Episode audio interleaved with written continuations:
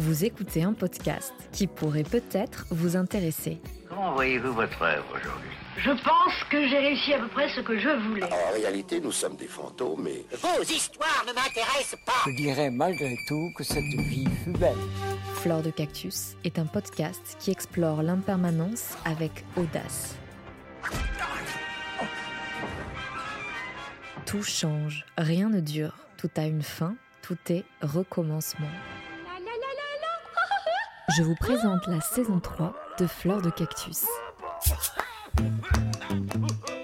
Je suis Susanna Darcambel, créatrice de ce podcast, et je vous souhaite une très belle écoute.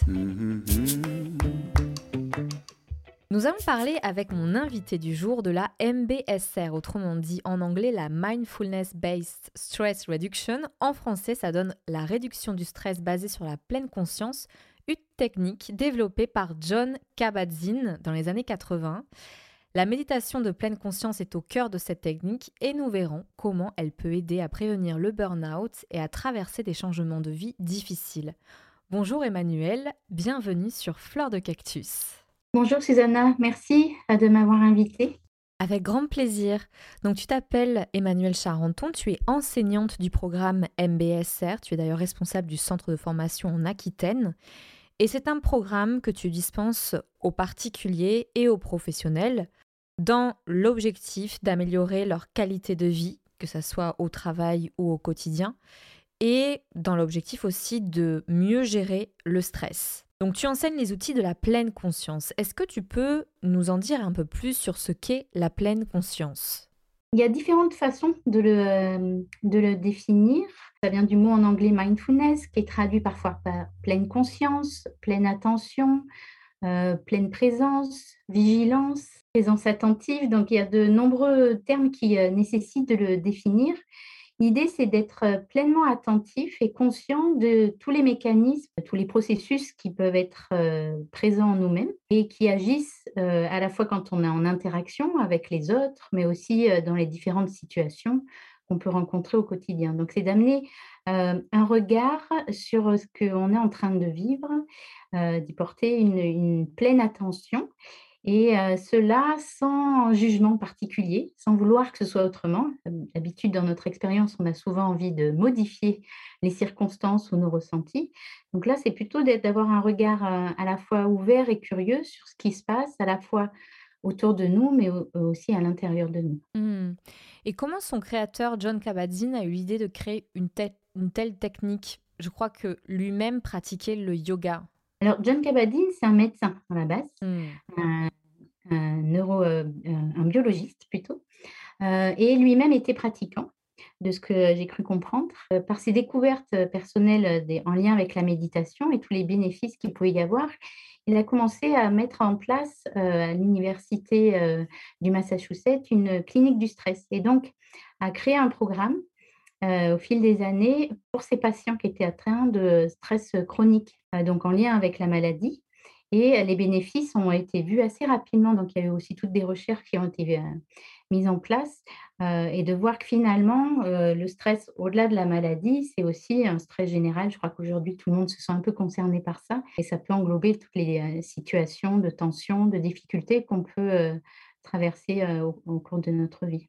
Et, tu disais qu'il était pratiquant, c'est-à-dire qu'il était, il suivait une lignée spirituelle en particulier ou il mmh. pratiquait donc en effet le yoga, mais euh, lui, son but, j'ai l'impression qu'il ne voulait pas mettre de la spiritualité, c'était de rendre la chose la plus laïque possible, tout ah, en gardant les préceptes de la méditation. Mmh. Oui, donc le, programme, en effet, qu'il a construit, là, le programme MBSR, qui aujourd'hui est mondialement connu, ça existe depuis une trentaine d'années et mmh. qu'il y a eu de nombreuses recherches qui ont été euh, dessus et qui montrent les bénéfices. En fait, c'est un programme qui englobe différentes disciplines. Alors bien sûr, il y a euh, du yoga dedans, de la méditation, toutes les traditions orientales qu'il a ramenées et aussi qui inclut des aspects de psychologie, euh, de philosophie et euh, tout ce qui est en lien évidemment avec les neurosciences en fait, comment l'impact aussi est en lien avec le cerveau.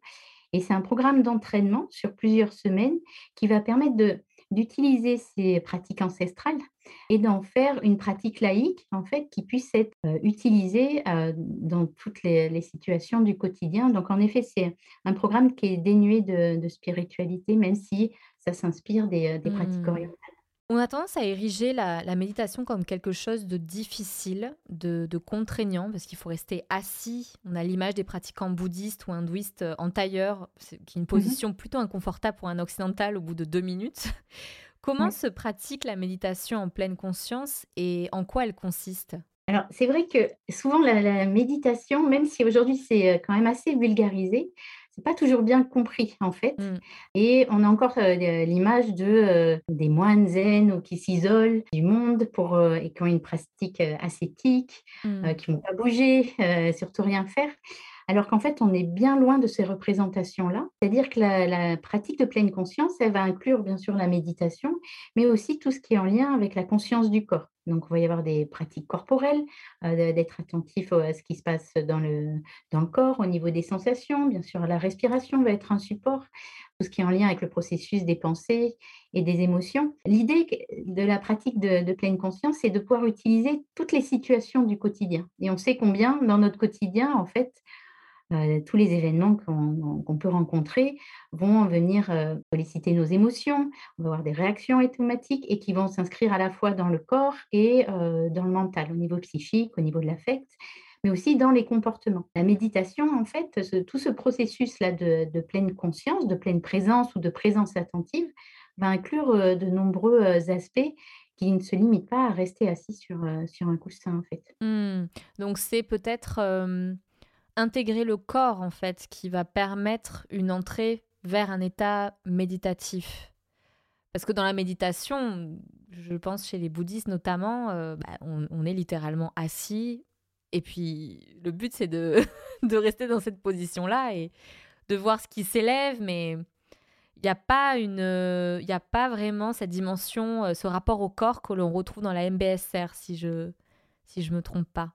Alors, ça mériterait euh, de faire un- une étude comparative euh, un peu poussée des, euh, des différentes pratiques, parce que euh, même dans les pratiques bouddhistes, il y a différentes euh, façons d'aborder la, la méditation euh, et différentes lignées, différentes traditions.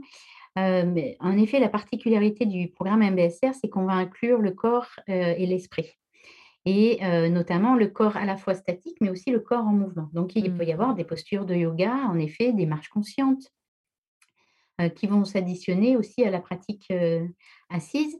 Mais euh, quoi qu'il en soit, l'idée, c'est vraiment qu'on soit actif ou euh, contemplatif ou euh, euh, en train de bouger. En fait, l'idée, c'est vraiment de pouvoir être attentif et conscient de ce- qu'est-ce qui est en train de nous euh, animer, qu'est-ce qui se passe, d'amener du, discernement, de la clarté sur les mécanismes qui, euh, prennent place.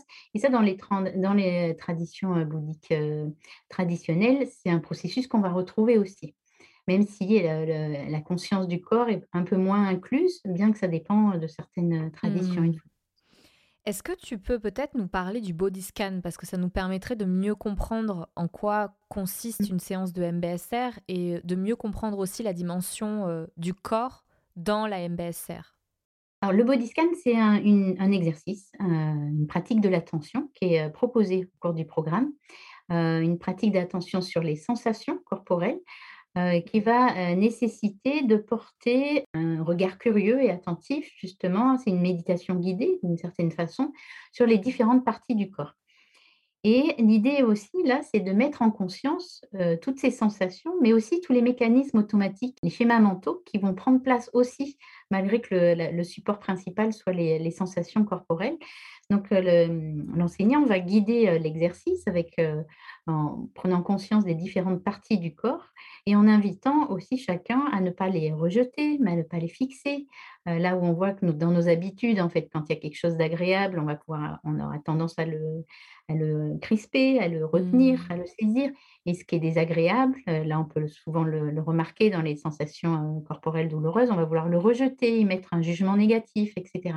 Donc là, c'est un, exercice qui permet justement d'être dans ce regard euh, attentif, cette conscience de- des sensations, sans tout de suite euh, les catégoriser, les juger, les fixer, et en même temps, comme je le disais tout à l'heure, d'être attentif aux, euh, différents schémas mentaux qui prennent place quand il y a une sensation agréable, désagréable. Et parfois, pendant cet exercice, on ressent, il y a des parties du corps aussi qu'on ne ressent pas. Donc là aussi, on va, ça va venir, on va venir amener du discernement, de la conscience. L'intérêt de prendre le corps comme support, c'est que souvent, on peut voir qu'on est, notamment dans les situations stressantes, les, les situations de tension, on est souvent à l'écoute ou un peu plus conscient des schémas mentaux qui prennent place alors que quand le stress s'inscrit aussi dans le corps. Donc l'idée aussi de ces exercices, c'est de ramener un peu de conscience dans le corps, puisque souvent le corps et l'esprit interagissent en fait. Quand on a des émotions, on peut le voir assez facilement. donc il y a un entraînement qui va permettre, qui va permettre cela. Et mmh. le body scan, c'est un, exercice qui est souvent proposé dans différentes disciplines. J'ai des élèves que j'accompagne parfois qui me disent qu'ils font cet exercice avant un cours de gym ou avant un cours de théâtre comme un exercice de relaxation. En sophrologie aussi. Oui, voilà, dans d'autres disciplines, en effet, dans différentes d'autres disciplines, ça peut être utilisé. Et en fait, même si parfois l'exercice est un peu identique ou peut sembler identique, ce qui va en faire la différence, c'est l'intention de l'exercice. C'est-à-dire que là, on ne va pas être sur une intention de relaxation, mais on va être dans une, une intention de conscientisation, en fait, mmh. des sensations et des processus mentaux. Ouais, c'est intéressant ce que tu dis parce qu'en plus, au moment où tu as, tu as parlé justement de, de, poser notre attention sur certaines parties du corps, je me suis rendu compte, tu vois, que j'avais le ventre qui était crispé. Et c'est vrai mmh que durant la journée, bon, je fais aussi du yoga nidra, donc je fais du yoga, donc c'est vrai que ça permet un peu de d'essayer d'être plus consciente de, de, de, nos mouvements, enfin de mes mouvements en l'occurrence. Et c'est vrai que plusieurs fois dans la journée, bah, on oublie de respirer tout simplement. C'est-à-dire qu'on retient notre respiration, on a un mail à faire, on a un livre à prendre, il fallait faire des courses et on est toujours en fait en apnée. Or, la MBSR s'appuie aussi beaucoup sur la respiration. Mmh. exactement. Alors, l'intérêt de, poser l'attention là sur la respiration, donc ça c'est un autre support mmh d'attention, euh, de, prise de conscience. Il va être bénéfique à plusieurs niveaux. Déjà au niveau euh, physiologique, parce qu'on sait combien euh, le cycle de la respiration est important, comme tu le signifiais bien. Parfois elle est coupée. On dit il y a des situations qui nous coupent le souffle où on va voir qu'on n'a pas une respiration très profonde qui va, ou qui va être accélérée. donc, à la fois, ça va permettre d'amener de, comment dire, de, la, de la détente aussi, de pouvoir poser l'attention sur le souffle. Mais aussi, là, dans une pratique contemplative, ça va être un support qui est à la fois très accessible, parce que on respire à chaque instant, donc on peut porter notre, notre conscience sur la respiration à chaque instant, dès qu'on en a besoin.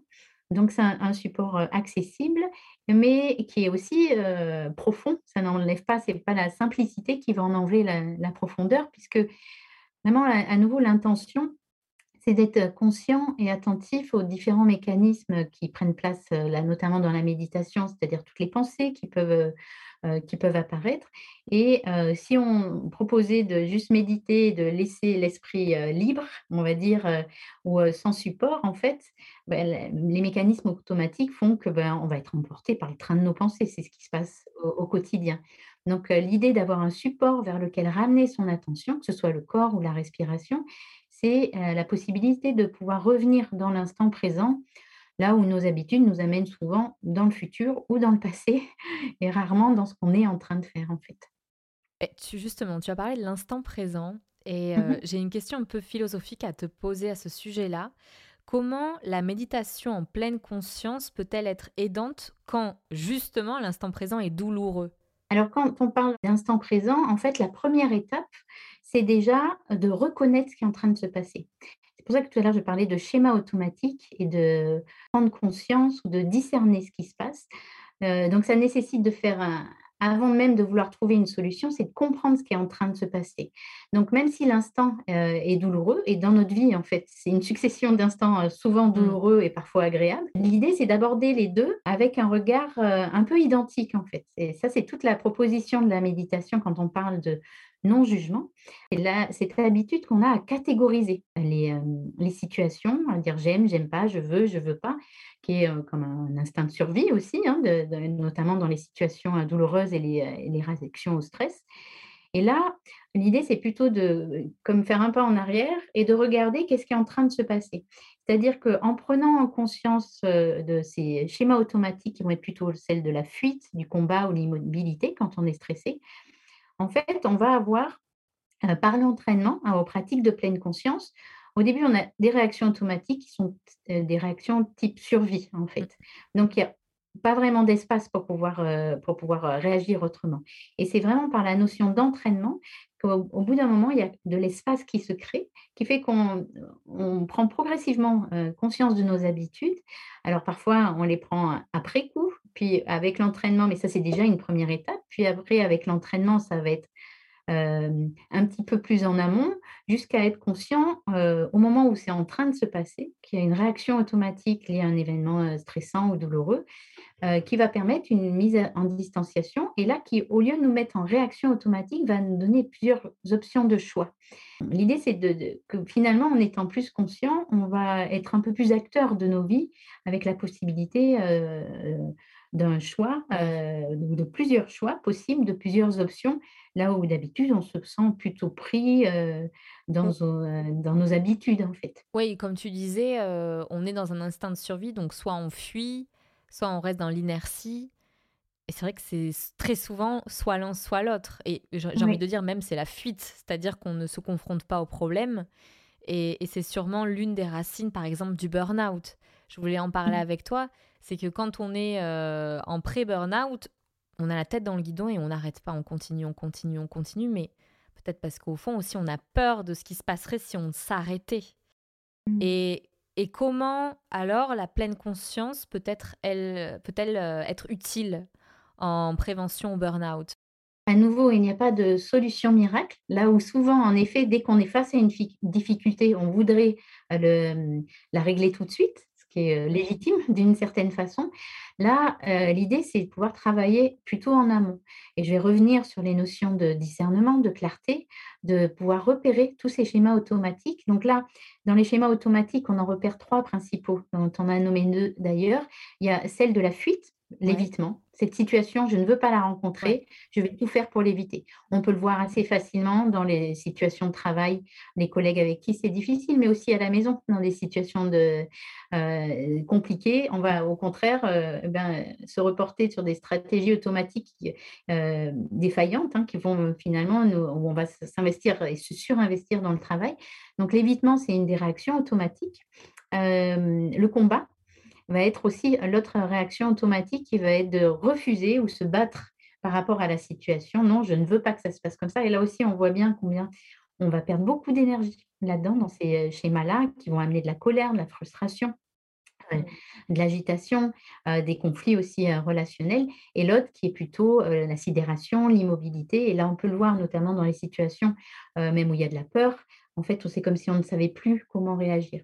Donc, à nouveau, euh, en amenant du discernement en amont, en fait, euh, quand euh, le burn-out, il arrive quand il n'y a pas de, de conscientisation, quand il n'y a pas de conscience de ce qui est en train de se jouer, c'est-à-dire on n'a pas fait ce pas de côté de dire qu'est-ce qui est en train de se passer. et c'est là où on est dans la réaction automatique. Là où, avec l'entraînement de la pleine conscience, donc au travers de différents exercices, mais aussi dans le programme MBSR, il y a un rendez-vous régulier qui permet de générer euh, une forme de familiarisation ou d'habitude euh, qui vont amener à la fois de la conscience, mais aussi de la détente, de la distanciation et permettre de se réapproprier nos choix, notre vie, plutôt d'être en, pilote automatique et qui fait qu'on va développer des stratégies qui vont être nuisibles le lien avec le burn-out, donc l'épuisement euh, euh, physique euh, et psychique, mais aussi en lien avec toutes les addictions, que ce soit au travail, la nourriture, les dépendances diverses qui peuvent exister. Et généralement, quand on arrive là, c'est que tout le processus d'avant n'a pas été vu. D'ailleurs, il y a une forme de sidération dans le, dans le burn-out. Les personnes qui ont un burn-out profond, je sais que tu en as interviewé plusieurs, en fait, euh, dans certains cas critiques, euh, il arrive qu'on ne peut pas, il y a un jour où on ne peut plus euh, se lever. Le cerveau est endommagé. Et la pratique de la pleine conscience permet de récupérer au niveau cognitif, notamment après un, burn-out? Mmh. Oui, Alors là aussi, ça, ça nécessite de, de, comprendre un tout petit peu ce qui se passe au niveau du cerveau. En effet, quand il y a un burn-out, il y a un épuisement physique et psychique et certaines parties du, du cerveau sont endommagées, notamment tout ce qui concerne la partie préfrontale. Euh, la partie grise du cortex, euh, qui est celle en lien avec le raisonnement, l'organisation, euh, la capacité de, de, réagir de manière appropriée et qui est aussi liée à tout le, système empathique, toute la relation à l'autre. Cette partie-là faire défaut, elle va être endommagée. Et à contrario, la partie à l'arrière, qui est la partie de l'amygdale, va elle grossir. Et l'amygdale, c'est la partie où se siège la peur, les émotions, les réactions de survie, d'urgence, qui vont du coup, comment dire, que les, réactions vont être d'autant plus amplifiées. Donc là, euh, au niveau du cerveau, ça s'inscrit aussi dans le fait qu'on perd nos capacités euh, cognitives de réflexion. Ceci dit, ce n'est pas irrémédiable. Donc les chercheurs ont montré que justement le, non seulement le repos est euh, nécessaire, mais il ne suffit pas. Il y a une nécessité d'être attentif à, faire de l'exercice physique, à bien manger, mais aussi la méditation est préconisée. Pourquoi? Parce que, en fait, la méditation et toutes les pratiques de pleine conscience vont permettre de réactiver cette partie préfrontale et de donner, c'est comme une respiration, c'est le cas de le dire, d'amoindrir la partie de l'amygdale euh, derrière et de pouvoir euh, retrouver nos capacités cognitives devant. Mais là aussi, ça nécessite de l'entraînement euh, et du temps. On sait hein, combien euh, toutes les capacités de résilience sont nécessaires après un, stress important comme le, comme le burn-out ou euh, comme des, stress traumatiques.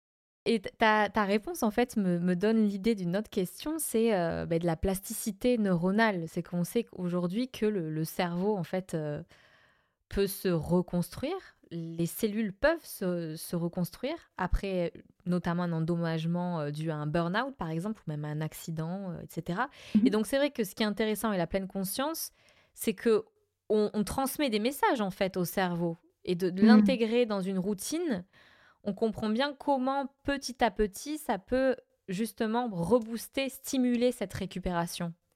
Mm. Et, euh, et, et, comme il y a aussi ce body scan qui s'intègre dans cette méthode-là, c'est aussi réintégrer son corps. Parce que le problème du burn-out, c'est ça. Comme tu disais, un matin, on n'arrive plus à se réveiller, on n'arrive plus à se lever du mm. lit.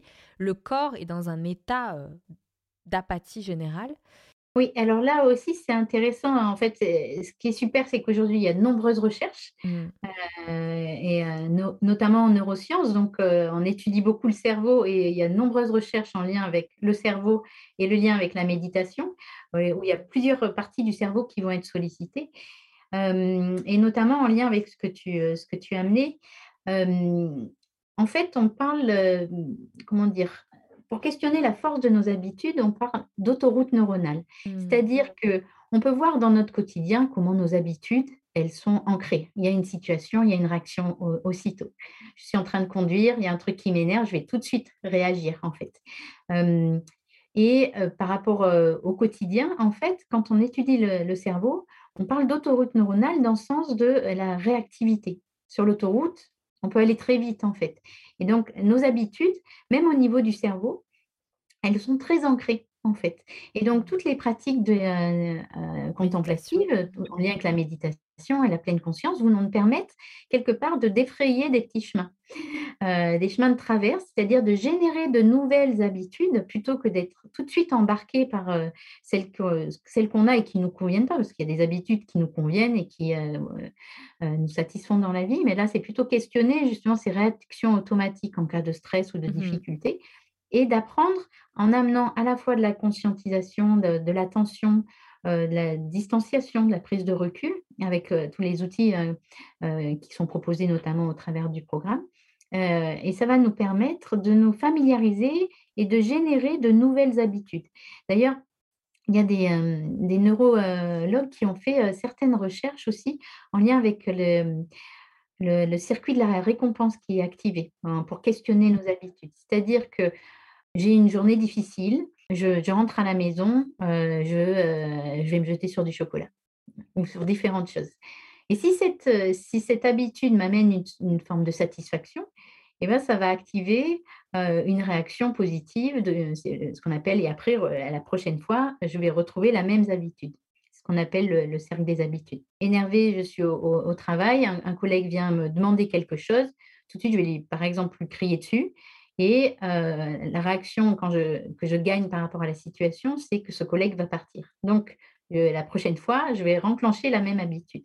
Avec les pratiques de l'attention, ce qui va se passer, c'est qu'on va euh, amener justement cette conscience qui fait qu'au fur et à mesure, on va se rendre compte de nos habitudes et on va euh, s'en rendre compte peut-être après coup, puis après euh, un petit peu plus avant, en amont, et puis au moment où ça se passe, mais on va continuer à avoir les mêmes habitudes. Mais il y a déjà des étapes au fur et à mesure qui se, qui se passent. C'est pour ça qu'on parle de la notion d'entraînement, qu'il y a quelque chose qui mmh. s'installe dans le temps.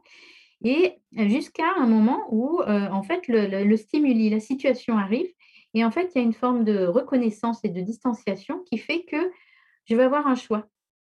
Et peut-être, euh, à la prochaine situation, je vais avoir la possibilité de réagir autrement et je vais euh, là aussi euh, réactiver de nouvelles, le circuit neuro, mais qui, qui, va générer une nouvelle habitude parce que j'aurai gagné une nouvelle récompense, quelque chose de positif dans la situation. et du coup, au niveau du cerveau, c'est là où on parle justement de, sortir des autoroutes et que ça nécessite un petit peu de temps. Donc, ça va permettre de changer nos habitudes. Et ça, je pense qu'on peut chacun le constater dans notre quotidien. Là, ce qui est intéressant, c'est que les, sciences s'y sont, sont intéressées et nous montrent une preuve que, les choses sont inscrites aussi à, ce niveau-là, au niveau du cerveau, mais on peut tout à fait l'observer, je crois, de manière empirique sur ce qu'on traverse mais en fait, oui, tu parles, en gros, tu parles de reconditionner le cerveau. C'est ça, en fait, lui donner de nouvelles informations, prendre de nouvelles habitudes. Et, ce qui est possible avec la pleine conscience. Et donc, ça me fait penser aussi que tu interviens auprès des enfants dans des écoles. En quoi la, mmh méditation de pleine conscience peut-elle être utile dans la croissance de l'enfant mmh. à un si bas âge, finalement? Donc, c'est vrai que c'est le moment où on commence à avoir de mauvaises habitudes ou pas?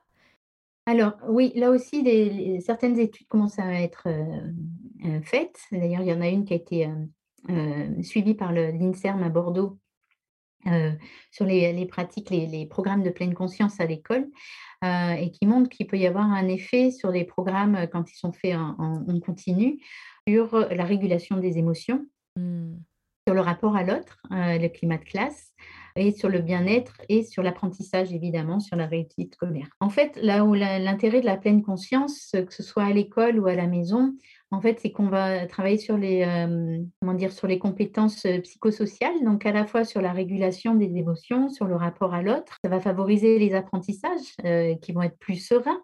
Et là aussi, c'est d'une certaine façon amener les enfants alors ça dépend de l'âge, mais les amener à avoir une conscience de ce qui se passe assez tôt, en fait, de ce qui se passe en eux, d'amener cette clarté, de pouvoir aussi les rendre autonomes, en fait. On peut assez facilement comprendre que, parce qu'on pourrait se questionner sur le lien entre, par exemple, les émotions et être attentif en quoi? quel est le lien? Pourquoi amener de la conscience des émotions à l'école? Parfois certains enseignants qui sont venus questionner cela. Et en fait, si on prend un exemple d'un élève euh, qui a du mal à se concentrer en classe, mais peut-être là aussi on peut questionner qu'est-ce qui fait qu'il a du mal à se concentrer? D'où viennent, en fait, et là où on va chercher un peu plus la cause, alors on n'est pas dans un processus de psychologie, mais plutôt de conscientisation. Peut-être, euh, on sait qu'il se passe beaucoup de choses dans les, cours de, récré. Peut-être euh, cet enfant, quand il arrive à l'école, il s'est disputé avec son copain. Peut-être il y a une situation à la maison qui est difficile et qui fait que, en fait, il n'est pas disponible pour écouter parce qu'en fait, euh, intérieurement, il y a quelque chose qui est en train de se jouer pour lui-même, notamment au niveau émotionnel. Et donc, c'est là où tout le rapport pédagogique est important de pouvoir avoir une, écoute attentive, une écoute qui est empathique aussi. Euh, Catherine Guéguen a aussi fait pas mal de, recherches en neurosciences affectives et sociales sur la relation qu'on va avoir euh, avec l'enfant. Et là, les outils de la pleine conscience vont pouvoir soutenir ça, parce qu'ils vont aider l'enfant. En fait, l'idée, c'est que à la fois l'enfant puisse découvrir par lui-même ce qui se passe, et souvent d'ailleurs, les enfants sont très demandeurs parce qu'ils comprennent très vite en fait euh, combien ces outils vont les aider à déjà s'approprier, en fait, mieux comprendre ce qui se passe, mais aussi vont les aider à être plus attentifs, plus calmes, avoir des meilleures relations entre eux, à être plus à l'écoute. Et ils en perçoivent assez vite les bénéfices. D'ailleurs, ils sont assez vite demandeurs. Et là où c'est intéressant, c'est que dans les programmes que j'ai pu mettre en place, que ce soit en milieu scolaire ou pour les, les professionnels, juste proposer des, des, des, outils pour les enfants est très utile et même fondamental, mais ils ne sont pas suffisants. Si on n'accompagne pas les adultes également, en fait, on va proposer des outils aux enfants, mais les enfants, dans leur développement, ils ont besoin des adultes aussi pour encourager ça. Voilà, pour être guidés et pour être encouragés. On voit bien déjà en tant qu'adulte combien générer de nouvelles habitudes, ça prend du temps. Pour les enfants, c'est pareil.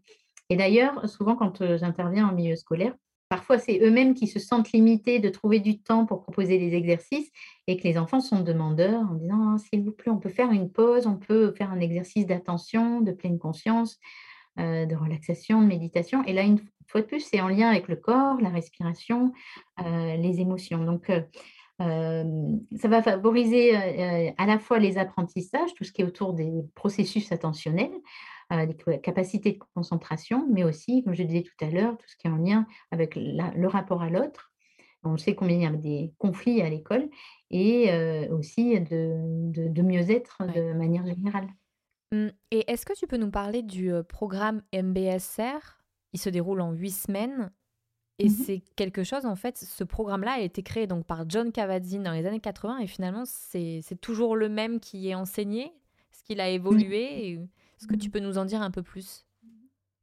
Le programme que John Kabat-Zinn a mis en place, c'est un protocole en fait. Mmh c'est un protocole d'entraînement à la pleine conscience sur huit semaines. Donc pendant deux mois, il y a un rendez-vous régulier toutes les semaines qui va permettre de progressivement aborder ce que j'ai pu expliquer avant, c'est-à-dire cet aspect de prise de conscience, de, poser l'attention, d'entraînement euh, au travers d'exercices, d'exercices pratiques guidés, mais aussi euh, d'exercices de, où on va amener les participants à réfléchir entre eux. Séance, il y a une thématique où on va aborder par exemple les automatismes euh, du stress, la conscience de, évidemment tout ce qui se passe dans le corps, tout ce qui est en lien avec les émotions, la respiration, le, fonctionnement des pensées, mais aussi le rapport à l'autre. Il y a tout un module aussi sur euh, comment est-ce qu'on communique. Et là, on, voit bien chacun combien, euh, euh, notamment l'impact des émotions et, notre humeur va influencer la manière dont on va écouter l'autre ou dire bonjour à notre collègue, etc.